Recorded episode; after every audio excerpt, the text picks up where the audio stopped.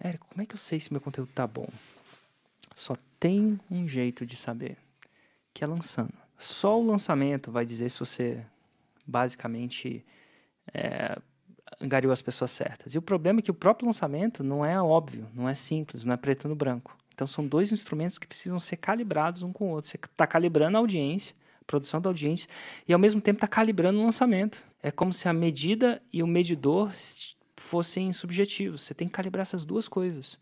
E é por isso que demora sete lançamentos para uma pessoa fazer um 6 em 7.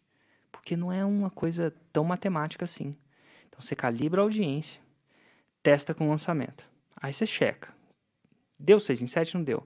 Eu preciso melhorar a audiência ou lançamento. Você está sempre modificando essas duas coisas. Eu estou tô melhorando a audiência ou o lançamento. Uhum. Você olha um para os dois, geralmente você, você olha e fala assim, não, vou, acho que foi a audiência. Aí você melhora a audiência. Ah, ou você fala, não, acho que meu lançamento foi, tem vários pontos de melhora. Você melhora o lançamento. Ou você melhora os dois.